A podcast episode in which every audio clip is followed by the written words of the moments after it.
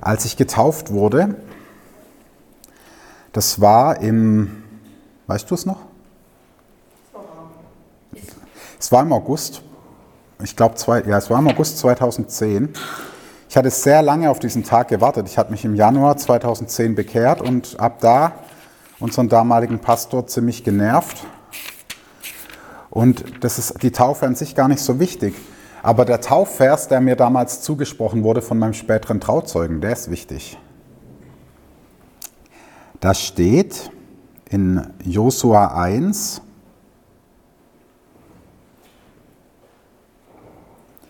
Vers 5 und 6. Es soll dir niemand widerstehen dein Leben lang. Wie ich mit Mose gewesen bin, so will ich auch mit dir sein. Ich will dich nicht verlassen noch von dir weichen. Sei getrost und unverzagt. Zwei Verse später kommt dieses sei mutig und fürchte dich nicht. Zwei Verse später oder drei Verse später Josua 1,9, ein klassischer Taufvers, den habe ich natürlich nicht bekommen. Aber dieses, wie ich mit Mose gewesen bin, werde ich mit dir sein. Wow, hat mich das überheblich gemacht. Und gleichzeitig hat es mich geängstigt. Denn wenn diese Verse wohl bedacht sind, dann haben sie einen Hintergrund. Sie haben eine Bedeutung und sie werden einen Einfluss auf unser Leben haben.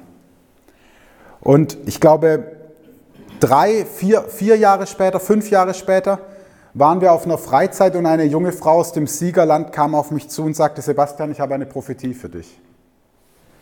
Ich weiß nicht warum, aber ich sehe irgendwie wie Josua, der vor dem Land steht und über das Land blickt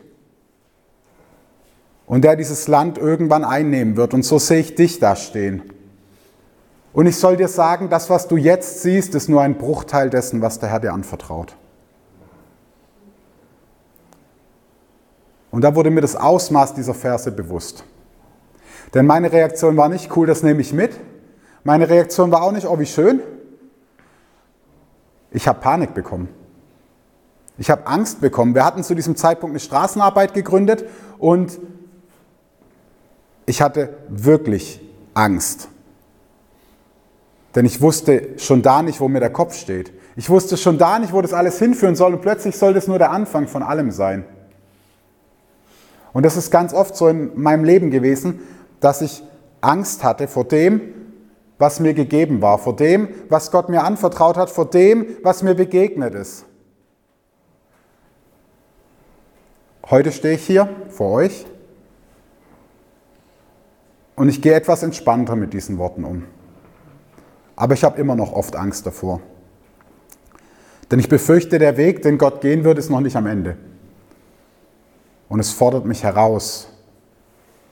Und ich habe eine Frau, die nicht immer glücklich damit ist, dass immer wieder neue Dinge kommen und neue Dinge passieren. Und ich selbst würde mir manchmal auch ein Haus mit Vorhof, mit Hund und frei von allem anderen wünschen. Aber unser Leben soll nicht so sein.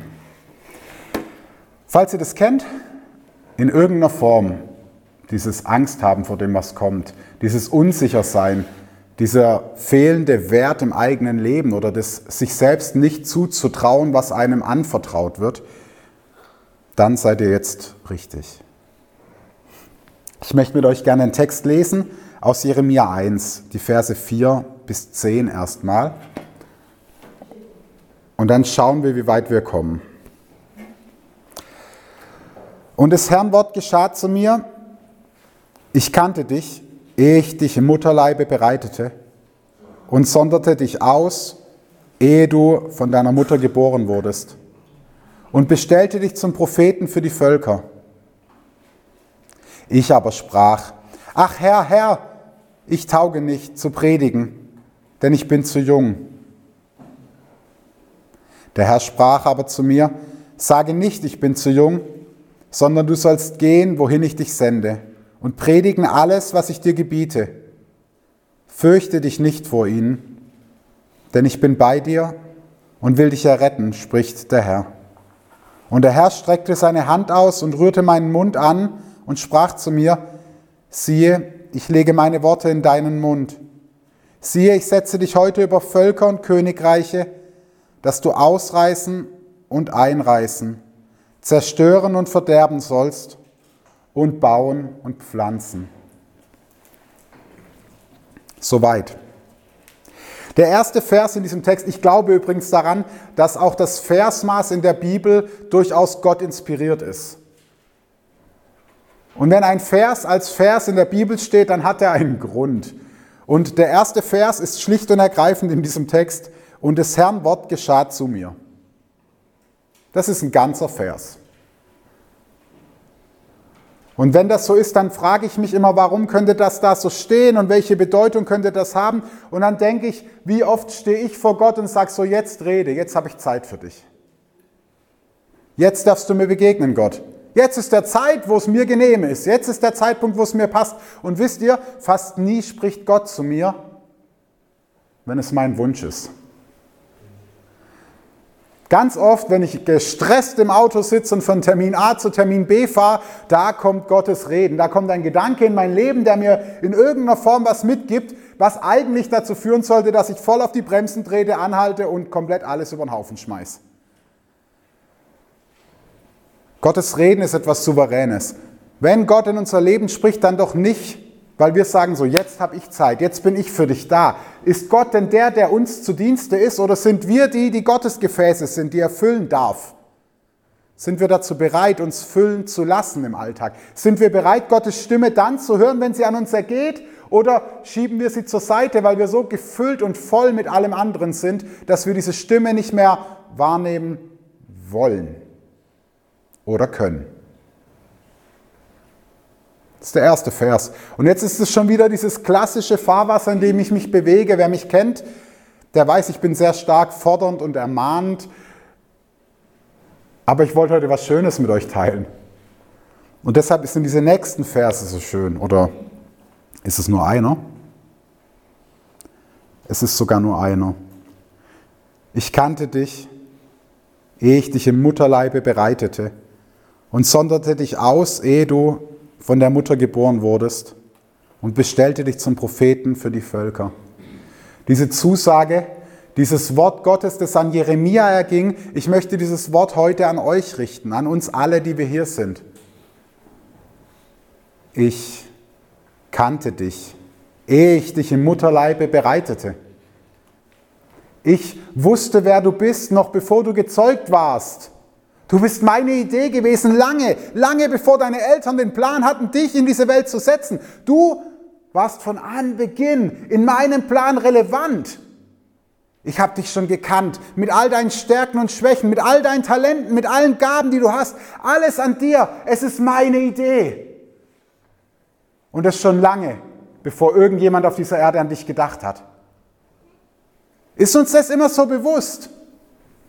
Ist uns das so bewusst, dass wir Gottes großartige Idee waren, dass er uns schon kannte, dass er diesen Plan mit uns schon gemacht hat, dass er uns schon kreiert hatte, dass er lange schon Blaupausen von unserem Leben hatte, bevor an uns zu denken war. Noch bevor du gezeugt wurdest, noch bevor du gezeugt wurdest. Du bist heute nicht hier in diesem Gottesdienst, weil du unbedingt hier sein willst. Ich vermute, dass es der Teil des Planes Gottes ist, dass du heute hier bist. Ich vermute, dass es der Teil des Planes Gottes für dein Leben ist, was du gerade durchläufst und was du erlebst. Und ich vermute, dass all das in Gottes Hand ist, denn er kannte dich schon, bevor du im Mutterleib bereitet wurdest. Und ich sonderte dich aus, ehe du von der Mutter geboren wurdest. Das Negative daran, wenn man viele verschiedene Übersetzungen liest, ist, man hat viele verschiedene Wortlaute und Texte. Jetzt dachte ich, Luther ist sehr ähnlich wie die Schlachter, aber nur sehr ähnlich. In der Schlachter steht, statt sonderte dich aus, heiligte dich. Und ich möchte gerne diesen Begriff, diese beiden Begriffe auch gerne zusammen verwenden. Ich sonderte dich aus. Ich heiligte dich noch bevor du geboren wurdest.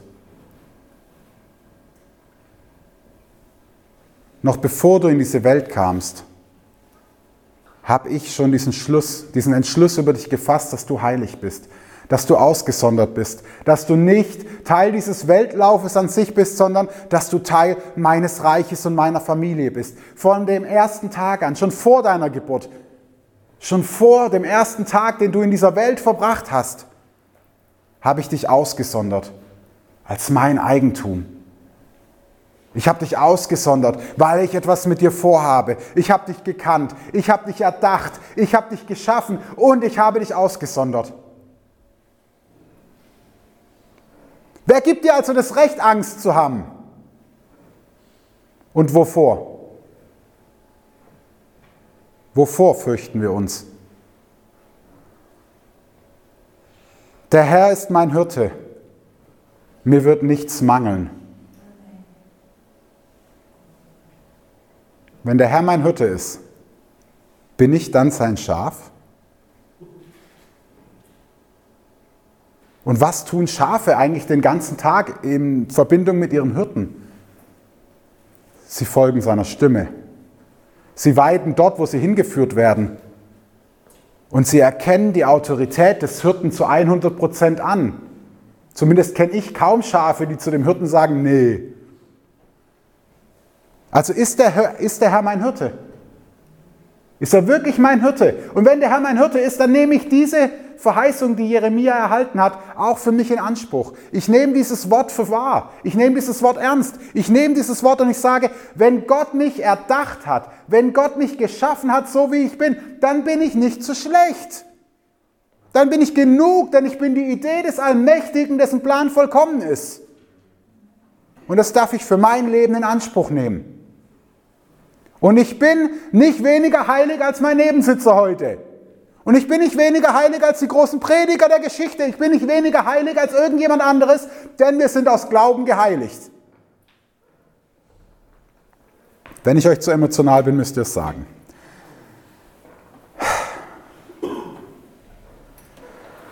Und bestellte dich zum Propheten für die Völker. Jetzt unterscheidet sich Jeremia ein Stück weit von uns, glaube ich. Diesen Ruf auf, auf, haben, haben wir nicht alle auf unserem Leben. Paulus war der Apostel für die Völker, Jeremia der Prophet für die Völker. Wir sind das vielleicht nicht, aber nichtsdestoweniger sind wir berufen, da zu sein, wo wir sind und die zu sein, die wir sind und mit den Gaben zu leben, die wir haben und aus diesen Gaben herauszuleben und diese Gaben zu investieren, um Gott die Ehre zu geben. Wir sind kein Deut weniger berufen, als es Jeremia war.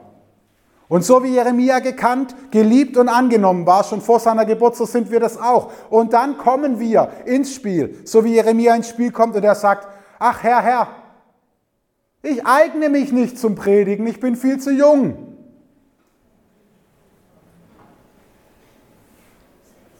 Wenn ich mich umschaue, die wenigsten hier werden sagen, ich bin viel zu jung.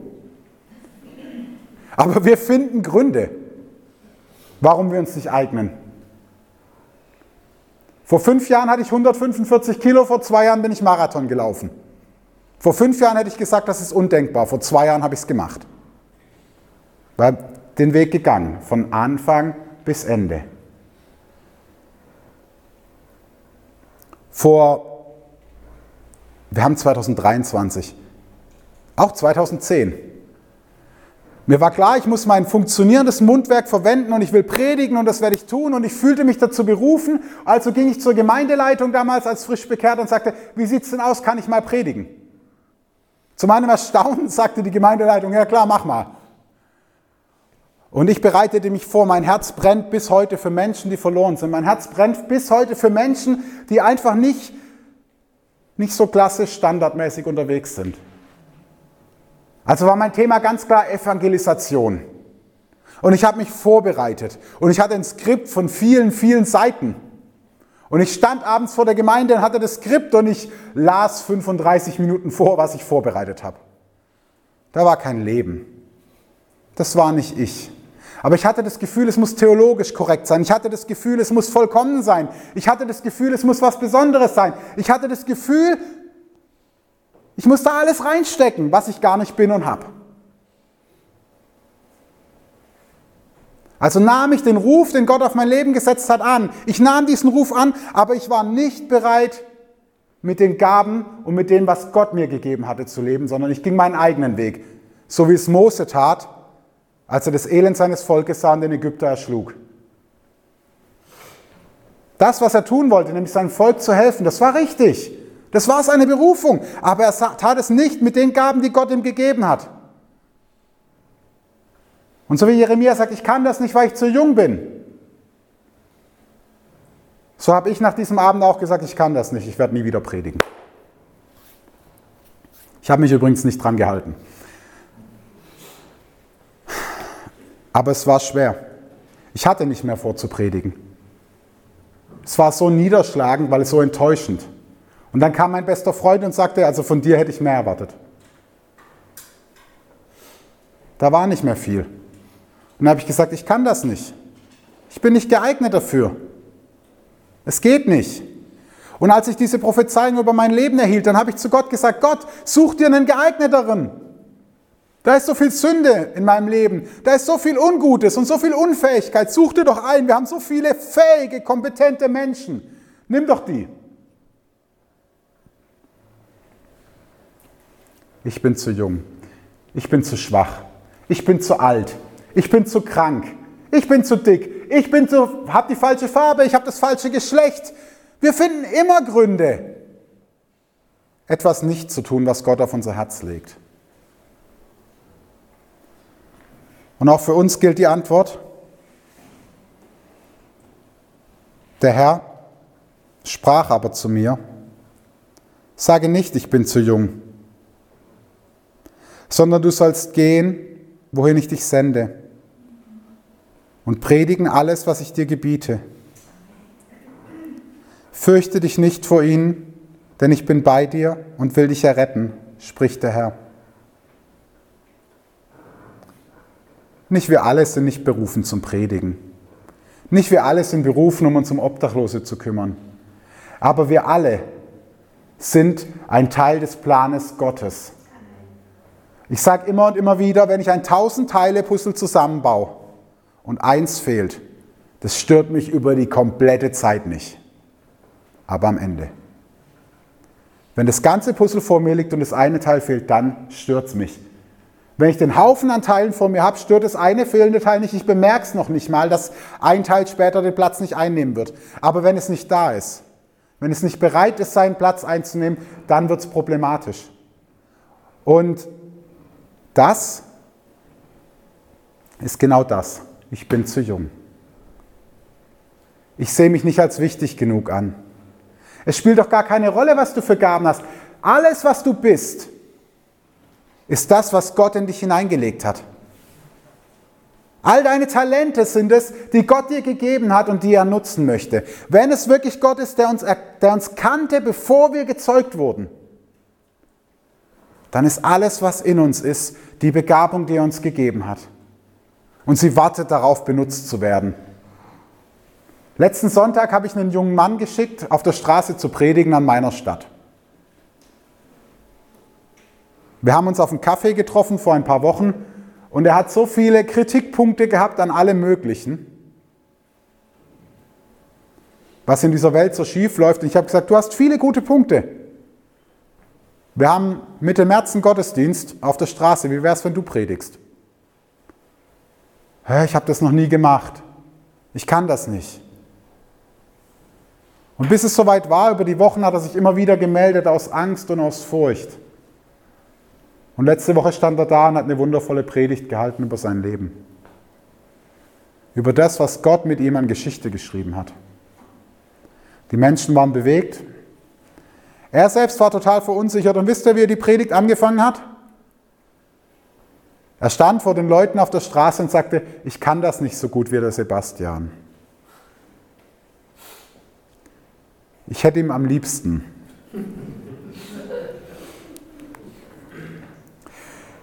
Ich meine, ich komme jetzt auch hierher und sage euch, wisst ihr, ich bin nicht Reinhard Bonke, ich bin nicht Martin Luther,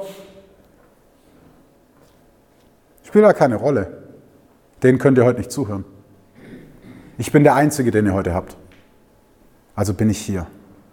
Und es spielt keine Rolle, wie ich mich fühle. Und wisst ihr, wie oft ich unsicher bin? Wie oft ich Angst habe vor Gottesdiensten? Wie oft ich nicht weiß, was mich erwartet? Aber Gottes Zusage gilt. Sage nicht, ich bin zu jung, sondern du sollst gehen, wohin ich dich sende und predigen alles, was ich dir gebiete. Fürchte dich nicht vor ihnen, denn ich bin bei dir und ich will dich erretten, spricht der Herr. Und ich denke dabei wieder an Psalm 23. Da steht, und ob ich schon wanderte im finsteren Tal, fürchte ich kein Unglück. Denn du bist bei mir, dein Stecken und Stab trösten mich, aber darum geht es gar nicht. Denn David sagt, und ob ich schon wanderte im finsteren Tal. Er sagt nicht, falls ich irgendwann mal dahin komme. Wir werden finstere Täler durchschreiten. Wir werden in Situationen kommen, in denen wir uns unwohl fühlen in denen wir an unsere Grenzen kommen. Aber wisst ihr, was David dort gemacht hat? Er wanderte im finsteren Tal. Er ist nicht durchgesprintet. Er hat sich nicht darin versteckt. Er wanderte hindurch und er fürchtete kein Unglück. Er sagt nicht, mir wird kein Unglück geschehen. Er sagt, ich fürchte keins. Und genau deshalb kann er wandern. Beim Wandern schaut man sich die Natur an. Man schaut sich an, was einem begegnet. Man nimmt sich die Zeit auch dafür. Wenn Dinge nicht gut sind, sind sie dennoch da. Aber wir müssen kein Unglück fürchten. Wir dürfen eine Gelassenheit entwickeln in Situationen, die uns nicht gefallen. Im Vertrauen darauf, dass Gott da ist. Und er sagt zu, fürchte dich nicht vor ihnen, denn ich bin bei dir und ich will dich erretten, spricht der Herr. Fürchte dich nicht, denn ich bin bei dir und ich will dich erretten. Ist uns das bewusst? Finstere Täler kommen. Wir dürfen hindurch wandern. Wir dürfen gelassen bleiben. Wir dürfen in Situationen der Anfechtung, in Situationen, die uns herausfordern, in Situationen, die uns nicht gut schmecken, wir dürfen gelassen bleiben. Denn Gott sagt das hier Jeremia zu, aber er sagt es jedem Einzelnen von uns heute zu. Du musst dich nicht fürchten. Du musst keine Angst haben. Ich werde dich vor ihnen erretten. Ich werde dich hindurchführen durch diese Täler. Ich bin an deiner Seite. Und er sagt noch mehr zu Jeremia. Und ich glaube im übertragenen Sinne auch zu uns. Und der Herr streckte seine Hand aus und rührte meinen Mund an und sprach zu mir, siehe, ich lege meine Worte in deinen Mund. Mag ja sein, dass du jung und unerfahren bist, Jeremia. Mag ja sein, dass du noch nicht die vollkommene Formulierungshoheit hast für Predigten. Mag ja sein, dass du noch nicht am Ende angekommen bist. Aber Gott selbst sagt ihm, ich lege meine Hand auf deinen Mund und du wirst meine Worte sprechen. Und ich denke dabei an diese Geschichte aus dem Neuen Testament, wo es heißt, und wenn ihr vor Gericht stehen werdet, macht euch keine Sorgen, was ihr sprechen wollt was ihr sprechen sollt. Denn mein Geist wird euch die Worte geben. Worauf verlassen wir uns denn? Verlassen wir uns auf unsere Fähigkeiten? Verlassen wir uns darauf, wer wir sind oder eben auch nicht sind? Lassen wir uns wirklich einsprechen, dass wir zu jung, dass wir zu schwach, dass wir zu sonst was sind, wenn hinter uns der wahrhaftige und lebendige Gott steht? Wenn es Gottes Geist ist, der uns führt durch das, was gerade vor uns liegt, sind wir dann wirklich in der Lage zu sagen, ich kann das nicht. Wenn Gott uns zusagt, mein Geist wird euch die Worte geben, mein Geist wird bei euch sein. Wenn wir wirklich vertrauen und das wirklich leben, wahrhaftig leben, ich lege meine Worte in deinen Mund. Ich rühre dich an. Ich lasse dich nicht allein auf diesem Weg. Ihr habt hier eine tolle Stadt. Mit unheimlich viel Elend. Mit unheimlich viel Dreck, entschuldigt die Formulierung. Ich darf das sagen. Und Worms ist eine der zwei Städte, die mein Herz bewegt haben in den letzten Jahren neben Ludwigshafen. Deshalb habe ich mich so gefreut, als ich das erste Mal eingeladen wurde, nach Worms zu kommen. Die Menschen brauchen Gott, aber die Menschen wollen Gott nicht. Ihr seid hier als Gemeinde hierher berufen. Ihr seid nicht in Worms, weil zufällig hier ein Raum frei war. Gott kannte euch. Gott hat euch gesehen. Gott hat euch mit all dem ausgestattet, was notwendig ist. Und ihr seid ein Teil in einem Puzzle, wie diese Stadt Veränderung erfahren wird. Egal in welcher Form. Das kann ich euch nicht sagen, weil das weiß ich nicht. Aber ihr seid Teile dieses Puzzles. Ihr seid ein Teil als Gemeinde und viele Teile als Leiber dieser Gemeinde, als Glieder dieser Gemeinde. Sagt nicht, es funktioniert nicht, nur weil Corona dazwischen kam. Sagt nicht, es funktioniert nicht, nur weil es zäh ist. Es ist zäh. Jeremia ist der klagende Prophet. Ich bin diese Woche mal durchgegangen, was Jeremia alles erleben musste. Paulus wurde siebenmal in Fesseln gelegt. Das ist der Preis, den wir bezahlen. Aber in all dem bleibt bestehen. Fürchte dich nicht vor ihnen, denn ich bin bei dir und ich will dich erretten, spricht der Herr. Und in all dem bleibt bestehen, ich bin bei euch und ich spreche. Ihr seid nicht allein. Ihr seid in persönlichen Situationen nicht allein und ihr seid nicht allein in diesen Situationen. Aber, ein kleines Aber bleibt. Zwei, keiner von uns ist Jeremia. Ganz wichtig, primär gehen diese Worte an Jeremia. Und das zweite Aber,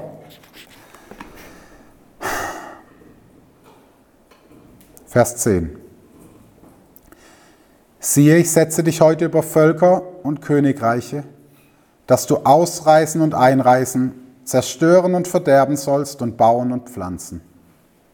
Vier schlechte und zwei gute Worte. Keiner will etwas ausreißen, keiner will was zerstören, keiner will was einreißen, keiner will, ich vergesse das vierte Wort immer, verderben. Das wollen wir alle nicht. Aber bauen und pflanzen klingt gut. Das Problem ist, ich glaube, dass diese Worte sehr viel persönlicher sind. Er spricht über die Völker. Wir sind Teil der Nation. Mittlerweile auch Teil des Volkes Israel, des Bundesvolkes. Aber wir sind Teil dieser Völker. Und es ist nun mal notwendig, dass in unserem Leben Dinge eingerissen und ausgerissen werden. Es ist notwendig, dass Dinge in unserem Leben verschwinden. Dass wir Altäre niederreißen, so wie Gideon den Altar auf den Höhen niedergerissen hat bei Nacht, bevor er als Richter eingesetzt wurde. Wir wollen alles, Gott hat uns seine Zusage gegeben, dass wir in seinen Augen wichtig sind, dass wir ein Teil des Puzzles sind, dass wir alle Gaben haben, die wir brauchen für den Platz, an den er uns setzen will. Alles ist schon vollbracht. Das Einzige, was fehlt, sind wir bereit einzureißen in unserem Leben, was uns von Gottes Berufung fernhält. Sind wir bereit, all das niederzureißen, niederzubrennen, damit wir neu bepflanzen und bebauen können. Kein neuer Wein in alte Schläuche. Wenn wir Veränderung wollen, dann müssen wir das Alte ablegen. Wir hören nicht auf zu rauchen, wenn wir auf acht Zigaretten am Tag reduzieren. Wir werden mit nichts aufhören, wenn wir uns vorgaukeln, wir haben es in der Hand. Alleine Gott und nur da, wo wir uns ganz in seine Hand geben und all das niederreißen, was uns von ihm fernhält, da können wir voll und ganz in dieser Gewissheit leben, die Jeremia gegeben wurde. Da können wir voll und ganz in dieser Gewissheit leben, dass Gott uns kannte und uns alles mitgegeben hat. Wir wollen Veränderungen in unserem Umfeld. Wir müssen bei uns anfangen. Wir wollen, dass die Welt sich verändert. Wir wollen, dass Worms in neuem Glanze erblüht und nicht mehr alle außenrum drüber reden, wie viel Armut und wie viel Kriminalität es gibt. Wir wollen, dass hier das Worms was anderes berühmt ist. Lasst uns doch bei uns selbst anfangen. Und wenn wir dazu nicht bereit sind, wie können wir von anderen erwarten? Wenn ich ein Haus, das einfach nicht mehr gut ist, nicht abreiße, sondern immer nur hier und da die Mängel ausbessere, dann bleibt es nun mal ein Mangelhaus. Lasst uns doch niederreißen. Ist kein Aufruf zur Gewalt, kein Aufruf zur Revolte, aber lasst uns doch niederreißen in uns selbst, was uns trennt von Gott. Und lasst uns das klar niederreißen, denn dazu sind wir berufen. Gott rüstet uns mit allem aus auf unserem Weg. Er hat uns erdacht, er hat uns alle Gaben und Fähigkeiten gegeben, die wir brauchen. Er hat uns an den Ort gesetzt, an dem wir sein sollen. Nun ist es an uns, durchs finstere Tal zu wandern, uns alles genau anzuschauen und dann anzufangen, die Finsternis einzureißen und sie in Licht zu kleiden. Die Dinge vor Gott und zur Not auch voreinander offenbar zu machen. Und dann Wisst ihr, so eine kleine Kerze, die erleuchtet nur einen kleinen Moment den Raum. Je länger sie brennt, desto mehr können wir sehen. Aber wir müssen diese Kerze anzünden in uns. Dann können wir bauen und pflanzen. Und dann können wir losziehen und diese Welt verändern. Und dann werden wir erleben, wie lebendig Gott ist. Aber wir stehen ganz oft am Anfang und sagen, ich bin zu jung. Wie soll ich das schaffen? Wie soll das gehen? Ich bin, glaube ich, mittlerweile in sechs deutschen Städten aktiv. Und am Anfang war mir die erste zu viel. Und ich bin da nicht aktiv, weil ich so gut bin, weil ich bin immer noch der gleiche chaotische und unfähige Kerl. Aber Gott hat mir Menschen an die Seite gestellt, die diesen Weg mitgehen. Wir sind nicht allein. Wenn wir uns zur Verfügung stellen und bereit sind, uns einreißen zu lassen, wenn wir bereit sind, neu zu erbauen, dann werden wir sehen, wie lebendig der Herr auch heute noch ist in unserer Mitte. Ich würde gerne noch beten.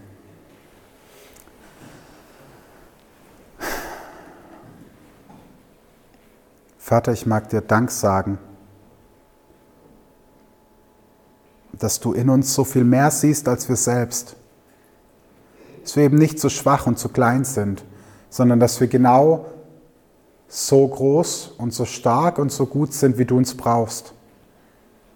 Ich danke dir, dass du keine Fehler machst. Und dass das, was wir sind und was wir haben, dass es dir genug ist. Ich bitte dich, dass es uns auch genug ist. Hilf uns zu erkennen, dass wir so wie wir sind gut genug für dich sind und für uns selbst sein dürfen. Dass unsere Mängel kein Problem sind, sondern uns nur dahin führen, dass wir wissen, dass wir dich brauchen. Ich möchte dich bitten, dass diese Wahrheiten in unserem Leben groß werden und dass wir mutig vorangehen in der Gewissheit, dass du alles schon durchdacht hast, dass du einen Plan hast, der gut und vollkommen ist und dass all die Stürme, dass all die Wellen, dass all die Ängste uns nichts anhaben können, weil du bei uns bist und mit uns bist, weil du durch uns sprichst und weil du uns führst. Gib uns den Mut, loszulassen, damit du dein Reich bauen kannst, in uns, durch uns, in dieser Welt. Amen.